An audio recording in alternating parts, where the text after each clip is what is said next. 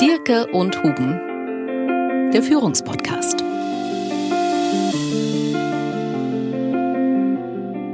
Wir erleben so etwas wie einen Kollaps des Zukunftsoptimismus und eine Rückkehr von tiefgreifenden Ängsten. Also es fällt uns dann schwer, in, wenn wir ganz unten angekommen sind, uns auf die Arbeit zu fokussieren. Kreativ sein können wir schon mal gar nicht. Es sind wirklich ganz archaische Mechanismen, die dann ins Spiel kommen und die uns ja im Grunde unproduktiv machen, sei es fürs Führen, sei es fürs Selbstführen, sei es auch nur fürs Funktionieren.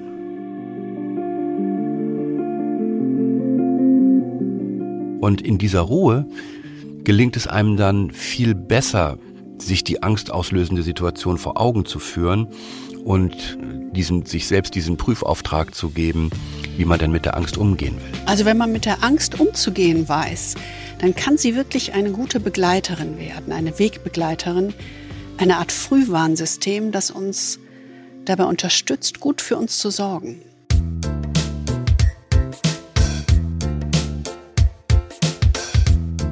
Der Führungspodcast mit Anke Huben und Kai Dierke. Wir freuen uns sehr, dass Sie wieder dabei sind, äh, wenn es darum geht, Führung mit etwas anderen Augen zu sehen.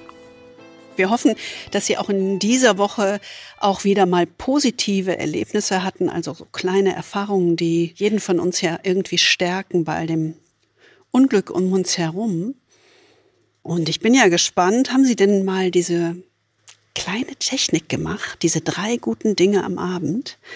Hat das für Sie funktioniert?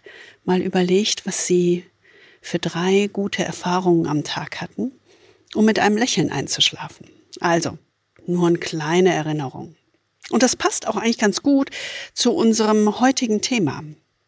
Denn wir wollen wieder mal einen etwas anderen Blick auf Führung werfen und diesmal über Selbstführung nachdenken. Also, wie führen wir uns eigentlich selbst? Wenn wir uns daran erinnern, Ostern ist ja eigentlich nicht nur das Fest der Hasen und Eier. Wenn wir auf die christliche Bedeutung zurückgehen, ist Ostern das Fest der Auferstehung, das Fest der Hoffnung und das Fest der Erlösung. Also es gibt so etwas wie diesen österlichen Geist der Zuversicht. Aber Gabor Steingart schrieb in seinem Morning Briefing, der Weltgeist schert sich nicht um den österlichen Geist. Er ignoriert die österliche Stimmung. Dieses Ostern ist ja ein Ostern im Schatten des Krieges und eigentlich so ein Ostern, wo wir sagen, Erlösung, Auferstehung ist eigentlich nicht etwas, was wir im Augenblick so vor unserem geistigen Auge haben. Wir haben den Krieg vor Augen, wir haben die wirtschaftlichen, sozialen und sicherheitspolitischen Folgen dieses Krieges vor Augen. Die Pandemie ist irgendwie zumindest nicht völlig aus dem Blickwinkel entschwunden, sondern kommt eigentlich wahrscheinlich wieder. Wir sehen diesen Krieg, wir sehen den Aufmarsch der Militärmächte irgendwie mitten in Europa. Wir gucken auf die Wirtschaftsdaten und sehen einen steigenden Inflationsdruck und diese Inflation macht uns wahrscheinlich alle ärmer. Wir sehen explodierende Energiepreise. Und wir sehen, wenn wir den Blick ein bisschen weiter in die Welt hinaus lenken, dass wir möglicherweise vor Hungerkrisen stehen, weil die Ukraine so ein bedeutender Lieferant von Weizen und von anderen Getreidearten ist, von denen die dritte Welt sehr stark abhängig ist. Wenn wir das alles zusammenfassen, müssen wir wohl sagen, wir sind wieder in einer Situation, wo wir von etwas sprechen können wie systemische Tiefenkrise oder umfassende Krise, die uns alle irgendwie angeht. Und das ist natürlich alles ganz etwas anderes als das, was wir uns von diesem Ostern erhofft haben. Jeder fühlt sich irgendwie, also wir tun es in jedem Fall so beladen, so so schwer. Also es mhm. ist ein bisschen die Leichtigkeit im Moment ähm, verloren gegangen. Und das geht aber auch ganz vielen äh, Freunden und auch ähm, Klienten von uns so. Das ist tatsächlich so. Jeder trägt an dem, was im Moment passiert. Auch wenn er nicht direkt persönlich betroffen ist, ist es doch irgendwie eine schwere Last. Das ist eine Unsicherheit einfach. Mhm. Ja, und es ist eigentlich nur eines sicher. Die Optimisten haben Unrecht behalten. Und es gab einen ganz bekannten Optimisten.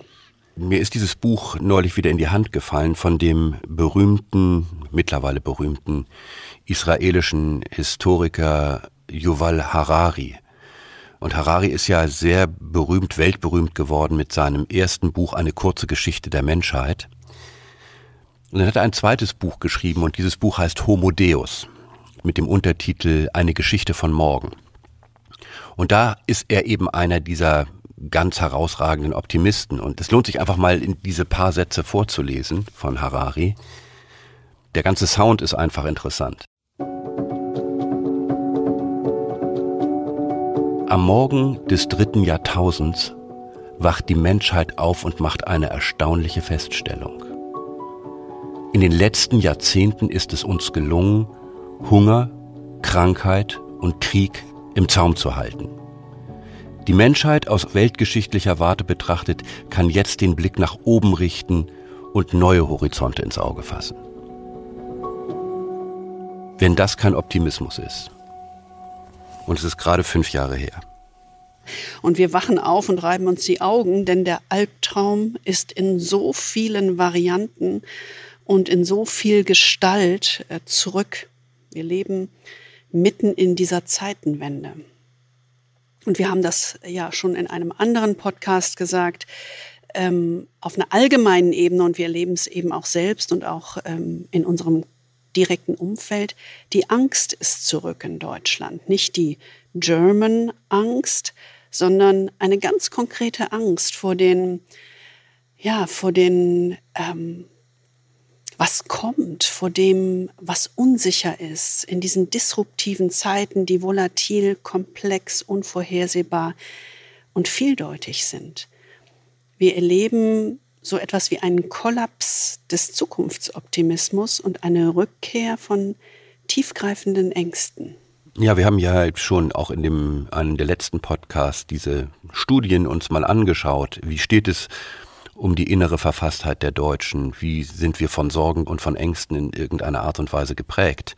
Es gibt ja diese Studie von Allensbach, die sagt, der Zukunftsoptimismus der Deutschen war auf einem noch nie so niedrigen Stand wie heute. Selbst nicht in der Kuba-Krise, selbst nicht bei 9-11, selbst nicht bei der Finanzkrise. Also wir haben wirklich den Glauben und die Zuversicht in eine bessere Zukunft verloren.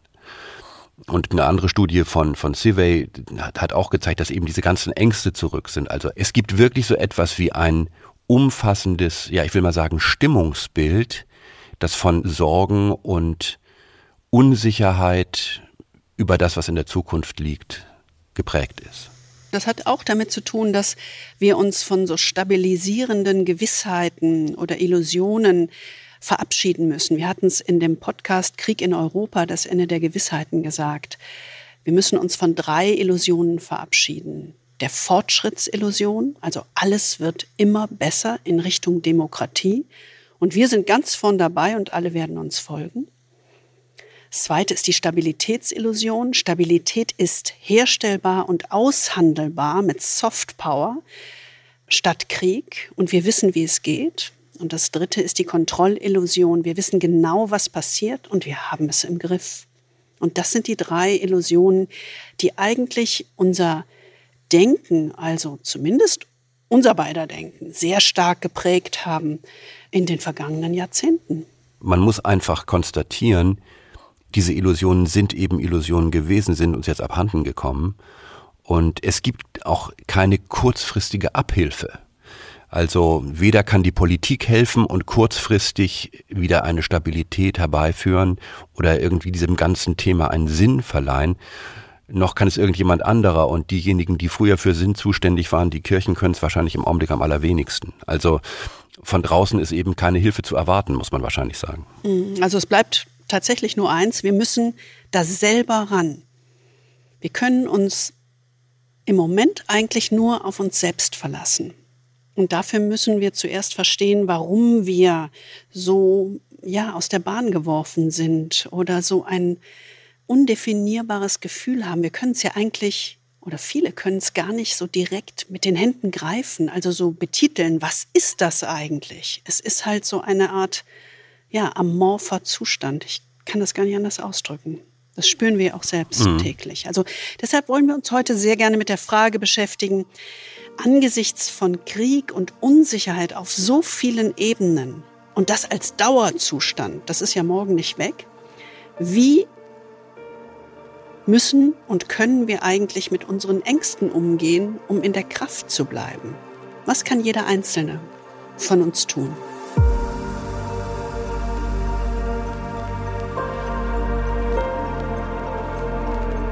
Angst essen Seele auf.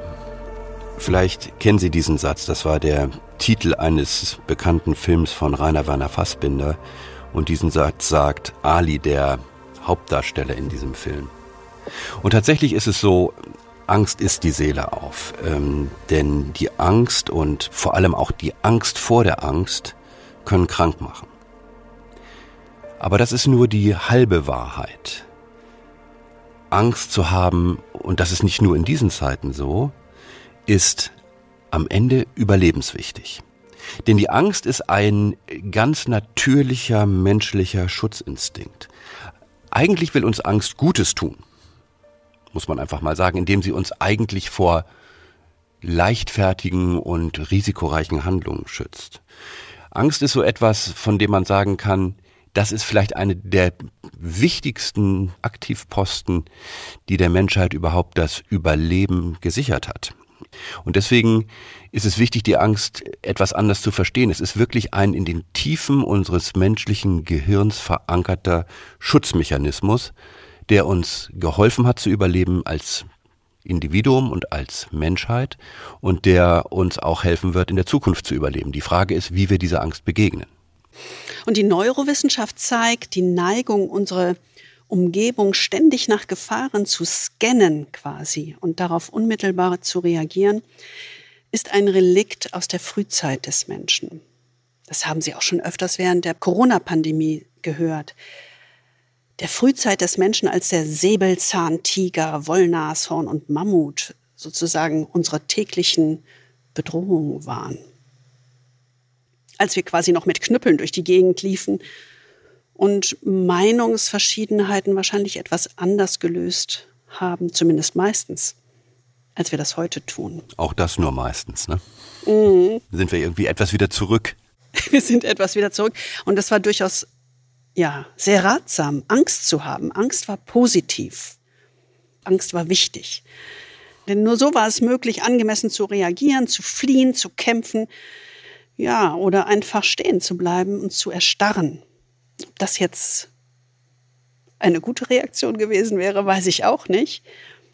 Aber das sind die typischen angstgetriebenen menschlichen Reaktionen. Ja, und das ist ja auch jetzt nicht nur auf die Welt der Säbelzahntiger beschränkt. Ne? Also auch wenn wir in unser ganz normales Leben schauen oder in das, was wir jeden Tag tun, die Angst vor Schmerzen oder vor Verwundung kann natürlich auch sehr, sehr hilfreich sein, wenn es darum geht, dass wir mit scharfen Messern oder mit heißen Töpfen herumhantieren. Auch im ganz normalen Leben ist Angst ein instinktives Instrument, das uns hilft, uns in Sicherheit zu halten. Kann genauso sein, wenn wir Schutz vor einem Unwetter suchen oder sowas. Ähm, das heißt, es gibt immer viele, viele Ereignisse, in denen die Angst uns hilft, uns in Sicherheit zu bringen oder in Sicherheit zu bleiben. Also insofern, wenn man auf diese vielen risikoreichen Situationen schaut, die wir im Leben immer mal wieder äh, vor uns sehen, dann ist diese situative Angst eigentlich per se nichts Schlechtes. Es wird schwierig, wenn die situative Angst zum Dauerzustand wird. Na, also wenn, wenn diese Ängste wie so eine Art Grundmelodie oder Dauerton in unserem Unterbewusstsein werden. Die Neurowissenschaftler nennen das ja Rumination, von mhm. Rumination, Wiederkäuen.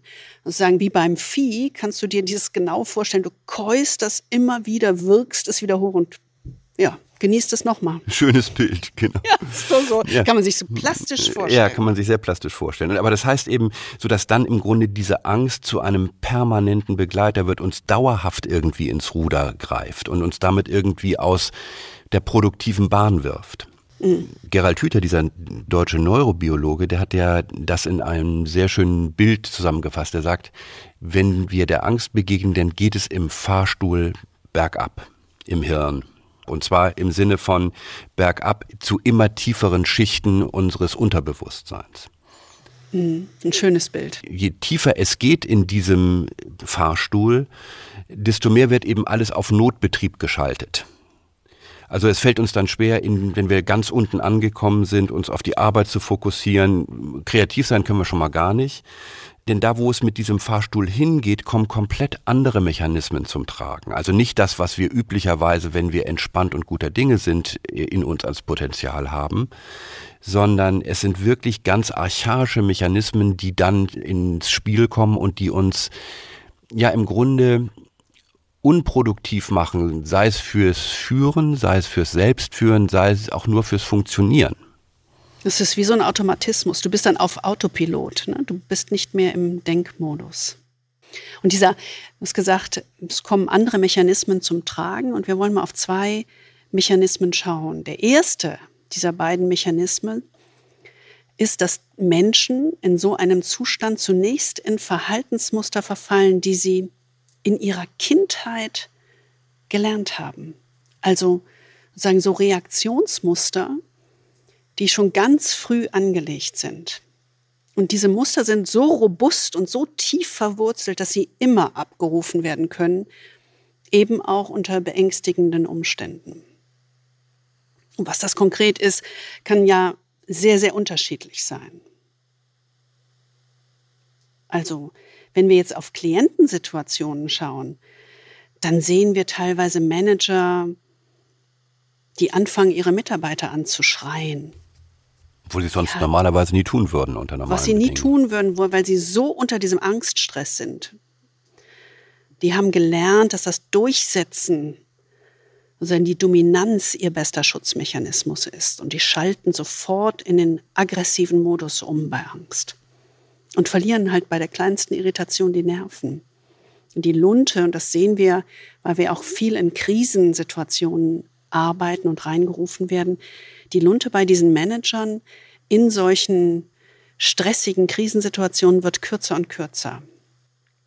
Bei anderen wiederum lösen solche Situationen eher so etwas Zwanghaftes fast aus. Sowas, die flüchten sich so in Prinzipien, werden so methodisch.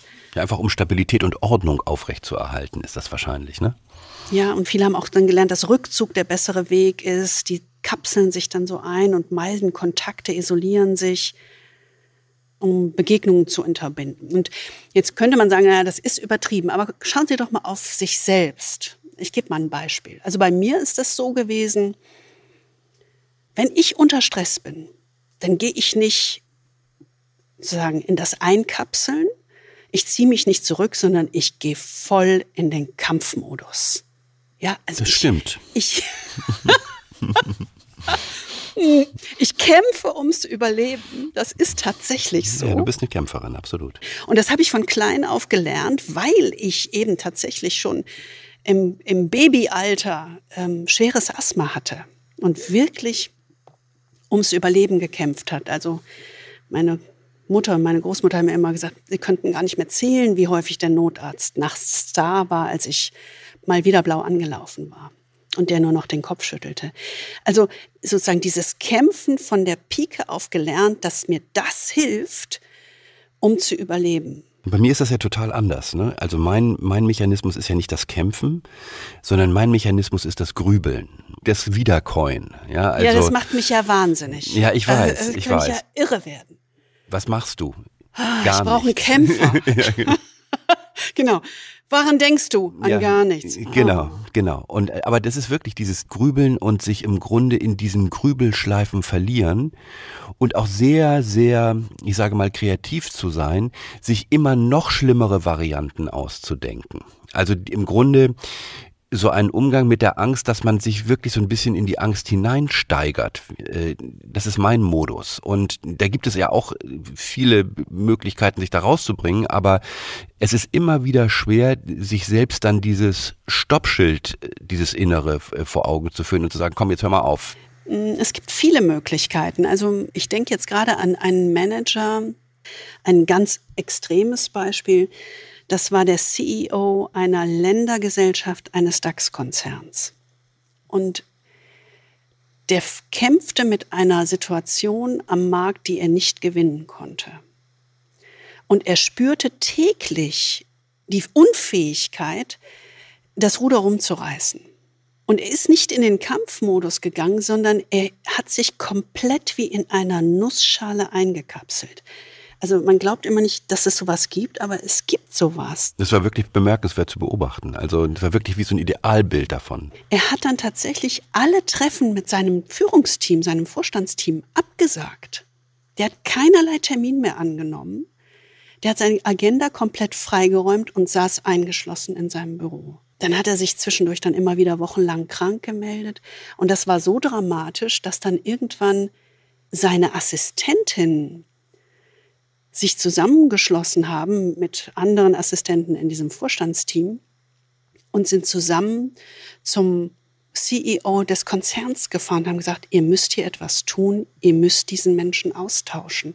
Er schafft das nicht, er kommt nicht aus seiner Angstfantasie, fehlenden Angstbewältigung heraus. Das ist ja schon ein wahnsinniger Schritt, muss man sich mal überlegen. Ne? Es kann tatsächlich solche Exzesse haben, aber wir können auch einfach ganz einfach auf uns gucken, so wie Kai in das Grübeln geht oder ich in den Kampfmodus. Was sind denn Ihre Reaktionsmuster? So eigentlich mal wert darüber nachzudenken. Wie reagieren Sie unter ja, Angst, unter besonderem Druck, der dann ja meistens auch zu bestimmten Ängsten, so diffusen Ängsten führt. Muss ja gar nichts Konkretes sein. Ja, das sind so die ersten Reaktionen, die Mechanismen, die wir von Kindheit auf gelernt haben. Und wenn diese in der Kindheit antrainierten Muster eben nicht mehr helfen, wenn du merkst, du kommst da einfach nicht raus, du kriegst deine Übererregung nicht in den Griff, dann rutscht der Mensch, dann rutschen wir alle, so wie Gerald Hüther das so schön sagt, mit dem Fahrstuhl noch eine Etage tiefer. Dorthin, wo diese archaischen menschlichen Notprogramme verankert sind. Das ist so das zweite Kellergeschoss, würde ich mal sagen. Ne? Das zweite Tiefgeschoss, also dieses instinktive Reaktionszentrum des Menschen, was dann aktiviert wird. Dieses instinktive Reaktionszentrum ist im ältesten Teil des Gehirns verankert. Und das zeigt ja auch, wie alt im Grunde dieser Mechanismus Angst ist, um uns in irgendeiner Art und Weise vor allen Gefahren und Risiken zu schützen. Dieser ganz frühzeitliche Teil oder dieser, diese, dieses, dieses Element unseres Gehirns, in dem die Angstmechanismen verankert sind, heißt Amygdala. Und dafür gibt es keine gute deutsche Übersetzung. Das heißt einfach Amygdala äh, mit einem Y in der Mitte. Und äh, dieses Amygdala ist eben im Prinzip das Angstzentrum, in dem sich alle Reaktionen auf Angst konzentrieren. Die Amygdala hat eigentlich so ein einziges Aktionsprinzip. Und dieses Aktionsprinzip heißt better safe than sorry. Also lieber im Zweifel auf der sicheren Seite sein. Und immer dann, wenn wir uns bedroht fühlen, und zwar egal, ob es jetzt eine objektive Bedrohung ist oder eine, die wir uns nur einbilden, dann schlägt die Amygdala Alarm. Und was passiert ist, durch diesen Alarm, durch das Fluten des Gehirns mit Impulsen und mit chemischen Verbindungen, wird unsere Amygdala praktisch zum Geiselnehmer unseres rationalen Denkens. Also das rationale Denken wird ausgeschaltet, gelähmt und dieser sogenannte präfrontale Kortex, also dieser Teil des Gehirns, der für das rationale Denken zuständig ist, wird schlicht und einfach gekapert, also außer Kraft gesetzt. Die Amygdala übernimmt das Kommando. Und man kann sich das eigentlich sehr schön plastisch, finde ich, vorstellen, dass der Blick sich so verengt. Das Denken und die Wahrnehmung verengen sich, das wird kleiner. Die Situation wird dann nur noch schwarz-weiß gesehen, richtig oder falsch, gut oder schlecht. Das Urteilsvermögen schwindet. Ja, das Gedächtnis spielt uns dann auch so Streich. Das wird so ein bisschen unzuverlässig. Wir sehen nur noch, denken nur noch an das, was wir denken wollen. Und es wird halt immer schwieriger, das größere Bild oder alternative Möglichkeiten zu sehen. Sich in andere hineinversetzen, all das wird ausgeschaltet. Ja, und es geht in Notbetrieb und es wird eben alles schwieriger und man ist irgendwie so, so, hat so eine Art Grundgereiztheit. Mhm. Wir haben ja diesen Freund, Projektleiter, der diese Bauprojekte macht. Und ähm, das ist ein sehr, sehr gutes Beispiel. Der sagt eben auch, wenn er jetzt in dieser Zeit äh, wo alles so unsicher ist mit seinen Bauunternehmern äh, und den ganzen unterschiedlichen Gewerken auf den Baustellen unterwegs ist, spürt er so etwas wie so eine Art permanente unterschwellige Angst. Also die Leute sind total gereizt, sie gucken nur auf sich, äh, versuchen sich durchzusetzen. Es gibt so eine, so eine grundlegende Anspannung, alles ist irgendwie aggressiv. Und das kann man natürlich auch verstehen, denn ich meine, für die geht es auch teilweise jetzt um so etwas wie fast existenzielle Ängste. Also die ganzen Baupreise explodieren, es werden Lieferketten unterbrochen, alles Mögliche. Und diese, diese diffuse Angst oder auch teilweise konkrete Angst, die da zum Ausdruck kommt, die schlägt sich in ganz, ganz sichtbares, beobachtbares Verhalten ganz im, im jeden Tag nieder. Und in dieser ja, Kaskade kann man eigentlich sagen, dieser Kaskade der Angst, wenn die Amygdala die Regie übernimmt über das Handeln, dann fährt sie so ein Programm in drei Schritten eigentlich. Und das besteht so aus einem animalischen Reaktionsdreiklang der drei Fs, Fight, Flight or Freeze, also Angriff, Flucht oder erstarren. Und das Gehirn aktiviert eine Stufe nach der anderen. Also als erstes kommt üblicherweise der Angriff. Hilft der nicht, geht es auf die Flucht. Wenn beides versagt, folgt das ohnmächtige Erstarren. Das ist wie so ein Automatismus, der im menschlichen Gehirn abläuft. Und die Auslöser können eben ganz vielfältig sein. Wahrgenommene Gefahren, aber auch ganz konkrete Gefahren. Wir haben das in der Corona-Krise ja gesehen, wo wir uns auch mit unseren Ängsten auseinandersetzen mussten, sei es jetzt die Angst, äh, selber äh, sich zu infizieren, sei es die Angst, äh, mit anderen Menschen in Kontakt zu treten. Und auch dieser Angriffskrieg, den wir jetzt sehen in der Ukraine, ist ja durchaus etwas, wo wir sagen, auch wenn wir nicht selbst in diesem Krieg sterben müssen, wie Robert Habeck äh, immer so treffend sagt, gibt es trotzdem in den Konsequenzen, die sich aus diesem Krieg ergeben, durchaus sehr möglicherweise existenziell wirkende Risiken, die wir permanent irgendwie im Auge haben. Und Deswegen ist eben auch in dieser Situation unsere Amygdala eigentlich ständig in Aktion. Hier ist das sehr nachvollziehbar. Aber die Amygdala tritt ja schon äh, auf den Plan, wenn es nur um ganz kleine Ängste geht. Also keine Ahnung, kann ich das Projekt äh, gut zu Ende bringen? Kann ich zeitig abliefern? Ähm, Im Kleinen treten ja auch immer wieder Ängste auf. Ne, so wie ein nervöser Autofahrer auf der Nebenspur. Das ist besonders bei dir der Fall eigentlich, ne?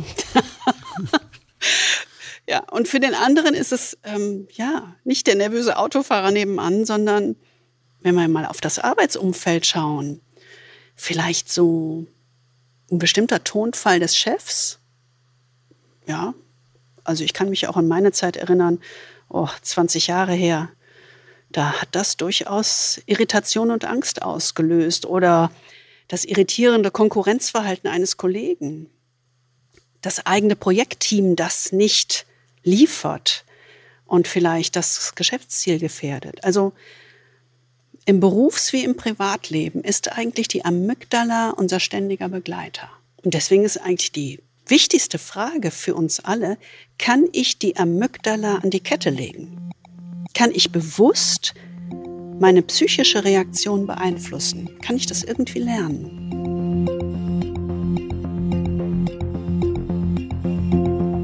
Dazu muss man verstehen, wie unser Gehirn funktioniert. Und wenn man verstehen will, wie unser Gehirn funktioniert, muss man sich so ein paar Grundprinzipien vergegenwärtigen. Das erste dieser Grundprinzipien ist, unser Gehirn ist der Schöpfer unserer eigenen Realität. Das heißt, alles, was wir für die Realität halten, ist nicht irgendetwas Objektives, was da draußen ist, sondern es ist immer das Bild von dem da draußen, das unser Hirn uns vorspielt. Wir sind eigentlich Schöpfer unserer eigenen Realität dadurch, dass unser Hirn uns vorgibt, was wir sehen. Das zweite Prinzip ist, unser Gehirn orientiert sich nicht an Fakten oder an dem, was wirklich ist, sondern unser Gehirn sucht Bestätigung für das, was es schon vorher einmal erfahren hat. Also wir haben so eine Art Speicher im Gehirn und unser Hirn versucht immer draußen in der Realität Entsprechungen zu finden zwischen dem, was wir schon mal irgendwo gesehen haben und dem, was da draußen ist. Und dann sagt das Hirn, ah ja, habe ich schon mal gesehen, verstehe ich, kann ich irgendwie einordnen. Das heißt aber, das Gehirn sucht nicht nach objektiven Fakten, sondern es sucht nach Bestätigung dessen, was es schon einmal gesehen hat. Das dritte Prinzip ist, Unser Hirn ist ein Überlebensinstrument. Deswegen ist es ja auch so groß. Ja, also für uns als Menschen ist das Hirn eben ein riesiger Muskel und verbraucht unheimlich viel Energie verglichen mit der Größe. Und es ist eben unglaublich wichtig, weil es ist ein Überlebensinstrument und es macht eines. Es fokussiert automatisch auf Risiken. Also das Hirn ist so programmiert, dass es immer guckt, was könnte eigentlich schiefgehen. Und dabei unterscheidet das Gehirn nicht zwischen tatsächlich erfahrener Realität und eingebildeter Realität. Das heißt, Ängste, die wir uns nur einbilden, lösen genau die gleichen Reaktionen in der Amygdala aus wie Ängste, die möglicherweise wirklich real berechtigt sind, wenn man so sagen will. Wenn wir uns permanent Ängste vorstellen oder imaginieren, dann werden sie auch in der Realität Bestätigung finden, da das Hirn irgendwie Bestätigung für diese Ängste sucht. Das funktioniert ja auch in die andere Richtung. Ne? Das ist eben das Gute. Also wenn wir überall nur Risiken und Gefahren in unserem Hirn suchen, dann werden wir sie auch finden. Wenn wir aber Chancen suchen und positive Bestätigung suchen, werden wir das auch finden. Und damit kommt eigentlich eine unglaublich wichtige Fähigkeit des menschlichen Gehirns ins Spiel, die sogenannte Neuroplastizität. Das ist ein schönes Wort. Die Neurowissenschaft hat herausgefunden, dass unser Gehirn, sozusagen vereinfacht gesagt, fähig ist, als Reaktion auf sich verändernde Umwelten immer wieder weiterzuentwickeln. Das Gehirn kann permanent neue neuronale Verbindungen knüpfen. Unser Gehirn, und das ist die unglaublich positive Nachricht, ist als adaptives Organ zu außerordentlichen Anpassungsleistungen fähig. Es kann bis ins hohe Alter lernen und sich weiterentwickeln. Das ist, macht doch eigentlich Mut. Das, was es so ein bisschen schwierig macht, diese Weiterentwicklung, ist, dass wir natürlich über unser ganzes Leben bestimmte Verhaltensroutinen und Reaktionsroutinen auf Angst entwickelt haben. Und diese Reaktionsroutinen, so hat das Gerald Hüther mal sehr schön beschrieben, sind praktisch wie Autobahnen in ihrem Gehirn. Die sind leicht zugänglich, da kommen sie schnell voran, das ist komfortabel und mühelos. Du kommst ja? nur nicht immer dahin, wo du willst. Aber du bist sozusagen, das ist sozusagen der schnelle Weg. Und wenn du jetzt neue Denkweisen, neue neuronale Verschaltungsmuster quasi aufbauen willst, dann sind die eher so wie so kleine Trampelpfade im Gras, die sie erst langsam und dann vorsichtig sozusagen ins Dickicht ihres eigenen Gehirns hineintrampeln müssen. Also sie müssen, wenn sie ihr Gehirn ins Lernen bringen wollen, mit diesen neuen Reaktionsmustern die Autobahnen verlassen und die Trampelpfade immer breiter treten, damit sie schließlich irgendwann Autobahnen werden. Das heißt aber, unser Hirn formiert eben immer wieder aufs Neue diese neuronalen Verbindungen und, und das ist ja dein Punkt mit den Trampelpfaden, du kannst dich eben entschließen, die Autobahn zu verlassen und einen neuen Trampelpfad zu legen. Das heißt, du kannst diesen Prozess bewusst kontrollieren und dich dazu entscheiden, einen solchen neuen Trampelpfad anzulegen. Das ist im Grunde so etwas wie eine reine Frage von individueller Entscheidung, erstens, und zweitens disziplinierter Praxis wenn man das auf das Thema Angst umlegt, dann heißt das, wir können lernen, uns nicht unbewusst von unserer Angst beherrschen zu lassen. Wenn wir im Grunde unser Hirn wie, neue Muskeln trainieren, also regelmäßig neue Denkroutinen trainieren, dann bildet eben Neuroplastizität im Gehirn diese neuen Nervenverbindungen aus. Also wenn es vorher eine Autobahn zur Angst gab, können wir uns entschließen, diese Autobahn zu verlassen und einen Trampelpfad an der Angst vorbeizulegen. Und das Gute ist eben, dass diese Routinen, die es uns erlauben, die Autobahn zu verlassen und neue Trampelpfade zu legen, diese Routinen, die kann man lernen. Also die kann man ganz gezielt aufbauen mit täglichem Handeln, mit sogenannten Mikrotechniken oder Übungen. Und wenn man das tut, wenn man diese Denkroutinen regelmäßig wie ein Muskel trainiert, dann wird wirklich Neuroplastizität zum mächtigsten Verbündeten, weil man kann ihn eben immer stärker aufbauen. Ja, es gibt tatsächlich so eine Vielzahl von Mikrotechniken, die das Gehirn trainieren, mit denen sie neue neuronale Verschaltungen aufbauen und erste Trampelpfade legen können. Ich habe das vor fünf Jahren das erste Mal in dieser intensiven Form kennengelernt, als ich bei Daniel Goleman, dem Vater der emotionalen Intelligenz, eine weitere Coaching-Ausbildung gemacht habe. Und da ist ein Kernbestandteil, emotionale Intelligenz auszuprägen, die Selbstwahrnehmung. Und ich sag mal, ich bin besser geworden. Deutlich. Also es gibt Hoffnung. Man kann es wirklich Schritt für Schritt aufbauen.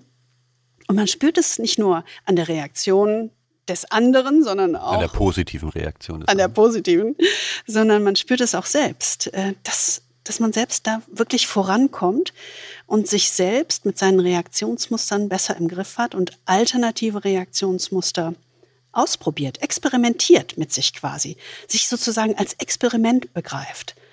Das ist doch eigentlich ein schönes Bild. Und damit kann jeder heute anfangen. Und deswegen ist es so wichtig, wirklich mal zu beginnen mit diesem, wie du sagtest, mit diesem Experimentieren mit der Angst. Und wir haben uns für diesen Podcast ja vier Experimente vorgenommen. Und lass uns mal mit dem ersten Experiment beginnen. Das erste Experiment heißt Angst annehmen und ihr aktiv begegnen.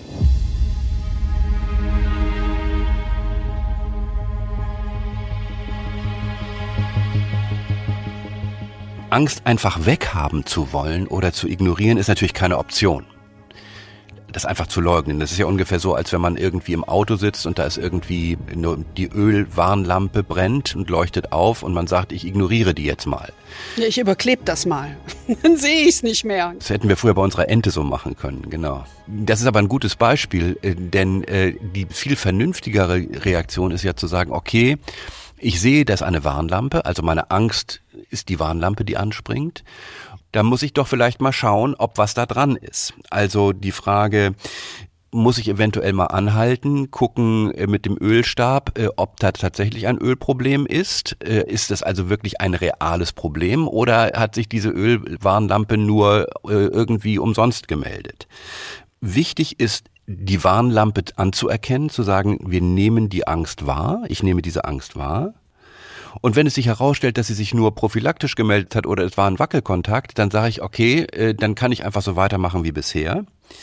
Und dann kann ich mich eben auch wieder entspannen und zur Ruhe kommen. Also wenn ich erkenne, dass diese Angst im Grunde nur eine Art Überreaktion ist, dann erlaubt mir das Testen, ob es tatsächlich Gründe dafür gibt, mich auch zu entspannen, wenn diese Gründe nicht da sind. Das ist so was, was Daniel Goleman in der emotionalen Intelligenz Reality Testing nennen würde.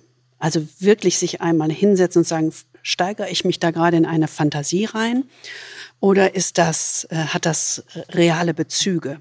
Exakt. Man muss eben sich von dieser Angst distanzieren und drauf gucken und sie befragen eigentlich. Äh, und wenn man diese Angst befragt, dann ist eben das Potenzial da, dass die Angst wirklich zu diesem großen Modellierer wird, wie Gerald Hüther das bezeichnet hat. Wer seine Angst anerkennt und bewusst mit ihr arbeitet, regt die Neuroplastizität im Gehirn an. Und Situationen, die vorher sozusagen fest als Bedrohung im Gehirn verdrahtet waren, werden ja als eher normalere Ereignisse neu programmiert. Und was zuvor Angriffsverhalten auslöste, reduziert sich auf eine bloße Herausforderung, die man auch noch schafft. Aber diese Modellierleistung des Gehirns durch die Angst setzt die Begegnung mit der Angst voraus. Nicht-Begegnung, das ist ganz klar, wenn ich es einfach ignoriere, wegdrücke, führt zu permanentem Stress. Also das ist das erste Experiment. Aber das zweite Experiment finde ich eigentlich noch viel schöner. Das, das hat mir ja tatsächlich geholfen. Nennen Sie die Angst beim Namen. Der Trick bei diesem Nennen Sie die Angst beim Namen ist, sich nicht bei jedem Gedanken in eine analytische Auseinandersetzung hineinziehen zu lassen, die einen bei der Problemlösung ohnehin nicht voranbringt. Also wenn man zwei Minuten über ein Problem nachdenkt und irgendeiner Lösung oder einer Einsicht keinen Schritt näher gekommen ist, dann sollte man sich die Frage stellen, hm, bin ich hier irgendwie auf dem Weg in eine Grübelspirale der Angst? Und ich kann das wirklich aus eigener Erfahrung äh, bestätigen, dieses Thema man kann sich immer weiter mit dieser Angst in diesem Wiederkäuer Rumination Modus auseinandersetzen, ohne dass man auch nur einen Schritt weiterkommt. Und das ist einfach enorm belastend und energieabsaugend. Insofern muss es einen Weg daraus geben, diese Grübelspiralen zu unterbrechen. Mhm, ich glaube, es ist wichtig zu sagen, wir können nicht ändern, was wir nicht wahrnehmen. Wir können aber unsere Ängste bewusster wahrnehmen und dann an ihnen arbeiten. Der erste Schritt ist, diese Ängste bewusst wahrzunehmen und unsere Fähigkeit zu kultivieren, unsere Gefühle zu beobachten, anstatt sich von ihnen blind leiten zu lassen. Und das ist, ja, das ist so was ganz Konkretes. Also wenn ich heute in irgendwelche komischen Emotionen reinkomme, die angstbeladen sind, dann wende ich das sogenannte Labeling an.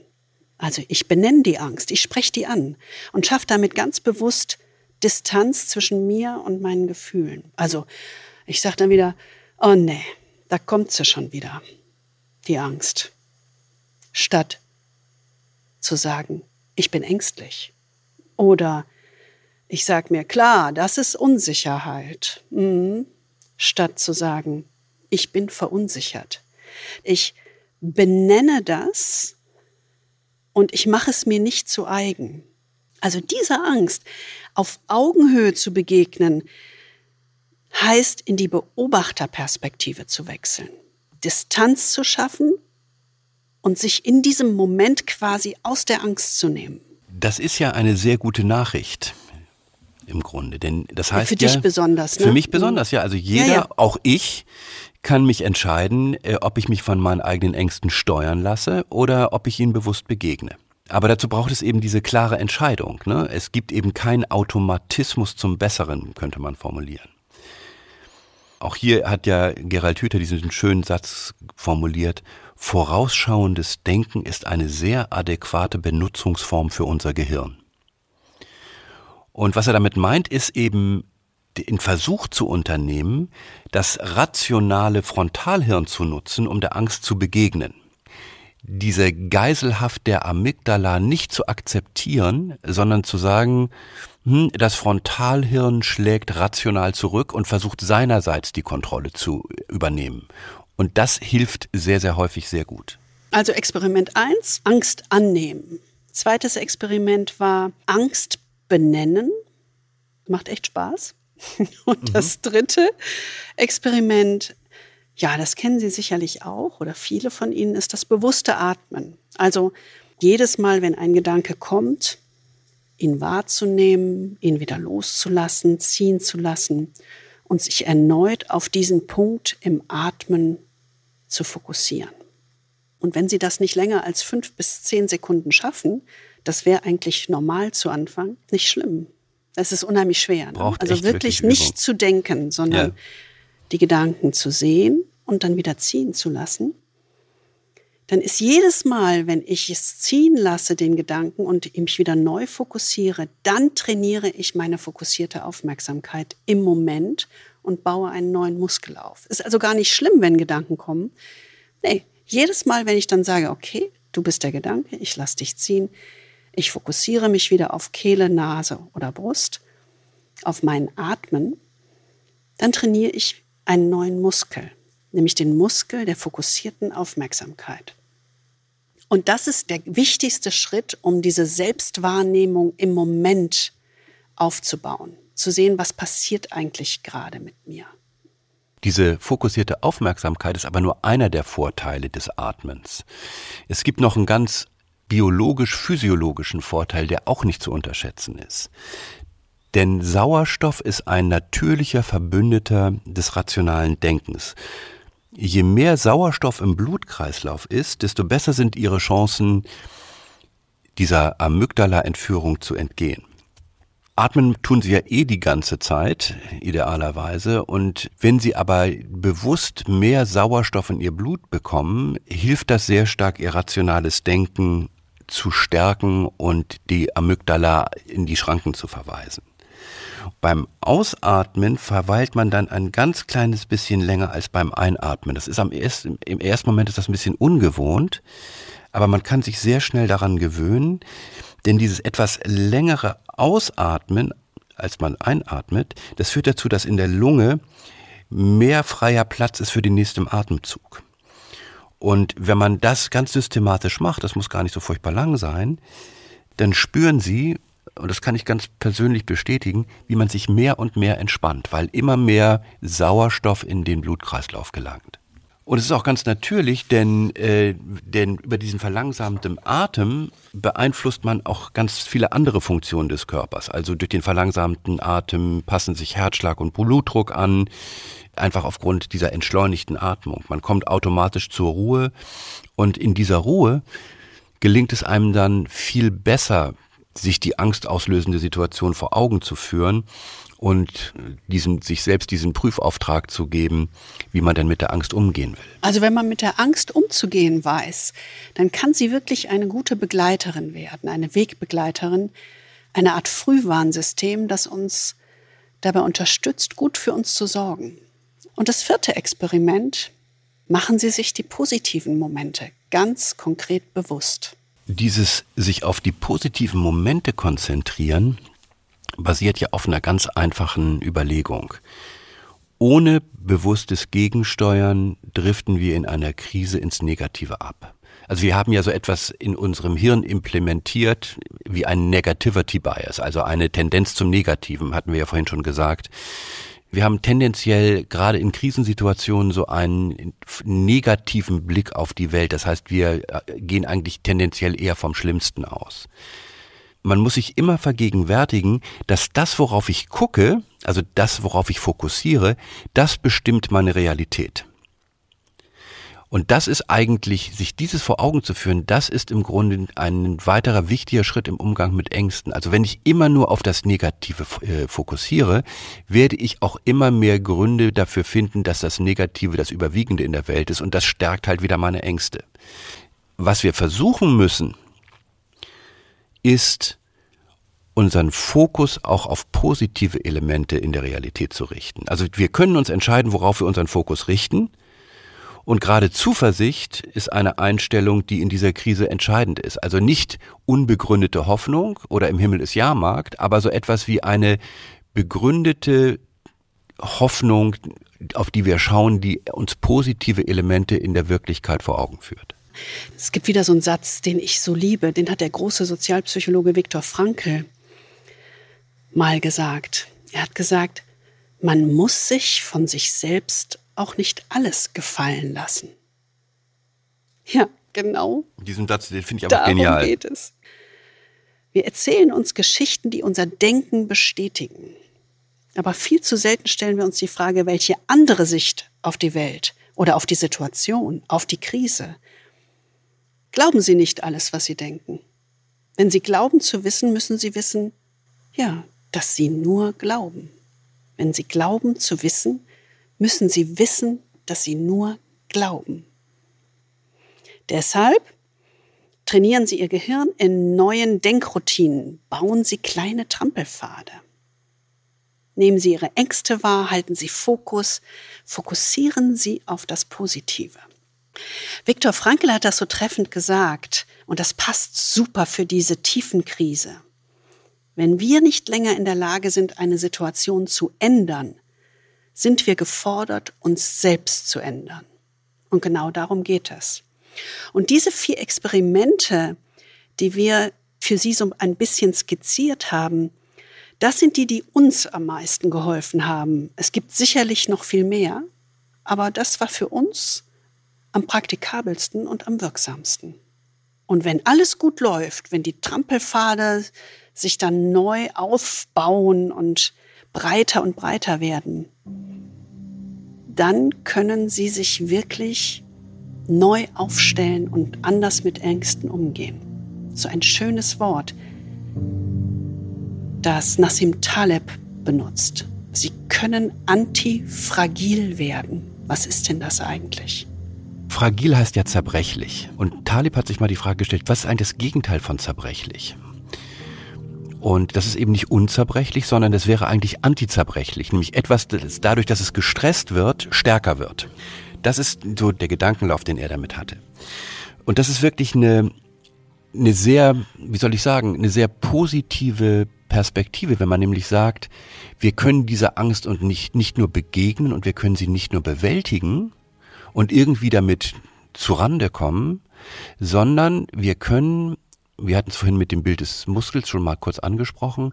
Wir können durch die permanente Übung mit diesen Experimenten, wir können einfach besser und stärker dadurch werden. Also wir können nicht nur widerstehen, sondern wir können uns wirklich in eine stärkere Position entwickeln.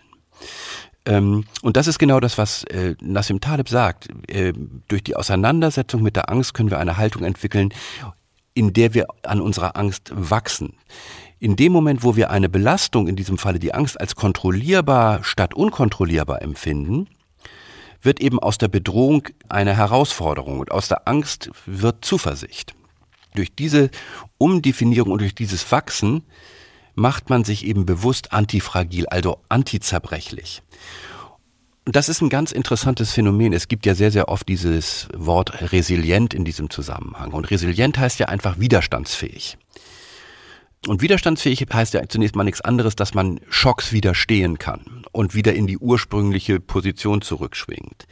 Aber antifragil ist eben noch mehr. Das heißt nämlich, äh, dass der Mensch nicht nur Schockreaktionen widersteht, sondern dass er durch Schockreaktionen stärker wird und dass man besser werden kann, indem man sich der Angst oder anderen Stressoren bewusst aussetzt. Die Psyche ist ja nicht das einzige biologische System, das durch massiven Stress überkompensatorisch wachsen kann. Das ist ja auch bei hartem körperlichen Training genau das Gleiche. Wenn wir klassisch Muskeln aufbauen und damit mehr Kraft aufbauen, als für die Belastung eigentlich notwendig ist. Und genauso ist es auch mit dem Muskel unseres Gehirns und unserer Psyche. Durch massiven Stress kann die Psyche überkompensatorisch wachsen. Kann man sich genauso vorstellen. Also mentale Antifragilität erreichen Sie, indem Sie Belastungen nicht nur aushalten, sondern sie aktiv willkommen heißen. Man könnte fast sagen, wirklich suchen. Also wir haben ja unseren, unser, unser lieber Freund, der dieses, äh, dieses äh, Training macht für Führungskräfte, auch das körperliche Training, der sagt ja immer, wir schonen uns in die Schwäche. Und genau das Gegenteil von dem ist ja das, was äh, dieses Modell von Antifragilität bedeutet. Ne? Also es ist das Gegenteil von Schonen in die Schwäche, sondern das ist zum einen die Herausforderung oder den Stress suchen. Also äh, Talib sagt das so schön, first get yourself into trouble. Serious but not terminal trouble. Also wirklich ernsthaft in eine Situation bringen, in der so etwas wie Erschöpfung, in der so etwas wie Stress entsteht, weil durch diesen massiven Stress kann man überkompensatorisch wachsen. Das heißt, man kann, wenn man körperliches Training zum Beispiel macht, man kann Dadurch, dass man den Muskel besonders stark erschöpft, wächst als Vorbereitung für die nächste Trainingseinheit nochmal stärker, als er vorher war. Also der Körper baut neue Muskeln und neue Kraft auf. Und genauso ist es auch beim Gehirn. Indem wir bewusst Situationen suchen oder wahrnehmen, die Mut erfordern, stärken wir uns und wachsen mental quasi durch eine Art emotionale Überlast. Also es gibt so etwas wie einen Gewinn aus der Überbelastung, kann man vielleicht sagen. Manche Systeme zerbrechen eben nicht unter Druck, sondern werden besser und stärker, wenn sie Unsicherheit, Stressoren und Risiken ausgesetzt sind. Und unser psychisches System ist eben genau ein solches System, das an Stress und an Druck wächst, wenn er nicht überstark ist und wenn er nicht ewig lang dauert. Das Zweite, was aber sehr wichtig ist, man muss sich diesem Druck aussetzen, erstens, aber zweitens muss man nach dieser Drucksituation auch lernen, sich neu anzupassen. Und dazu braucht es eben so etwas wie eine Entspannung des Drucks. Und deswegen ist es eben so wichtig, wenn man äh, auf unsere Experimente schaut, dass man sagt, man ist in diesem Druck, in diesem Angstdruck und man muss systematisch versuchen, sich in eine Situation zu versetzen, wo man den Druck etwas rausnimmt, um dieses Wachstum zu ermöglichen. Das ist ja im Prinzip genau wie bei einem normalen Muskel auch. Man sollte nicht jeden Tag drei Stunden trainieren, sondern zwischendurch mal eine Pause machen, damit der Muskel wachsen kann. Und genauso ist es eben mit unserem Gehirn auch und mit unserer Fähigkeit, produktiv mit der Angst umzugehen und an dieser Angst ja überkompensatorisch zu wachsen. Ja, aus der Drucksituation rausgehen und sich wirklich Raum geben, darüber zu reflektieren. Was nehme ich jetzt aus dieser Erfahrung mit? Das ist eigentlich dieser entscheidende zweite Schritt, ohne den das Wachstum nicht funktionieren kann.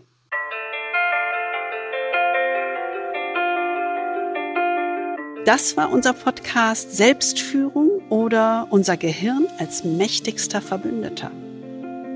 Ja, wie immer hoffen wir, dass Sie sich nachdenklich und produktiv verunsichert fühlen und wir freuen uns auf Ihr Feedback, Ihre Ideen, ja, und insbesondere über Ihre Erfahrungen und Tipps für die Selbstführung. Was haben Sie für Erfahrungen gemacht? Was hilft Ihnen besonders? Was haben Sie mal ausprobiert? Wir freuen uns, wenn Sie uns davon erzählen. Mailen Sie uns also bitte gerne. Wir lesen Ihre E-Mails intensiv mit großer Freude und lernen oftmals selber was daran. Unsere E-Mail-Adresse finden Sie in den Show Notes und äh, wie immer in der Beschreibung dieses Podcasts. Wir wünschen Ihnen gute Ostertage und Freude am Selbstführen und sind dann nach der Osterpause wieder bei Ihnen. Wir freuen uns auf Sie.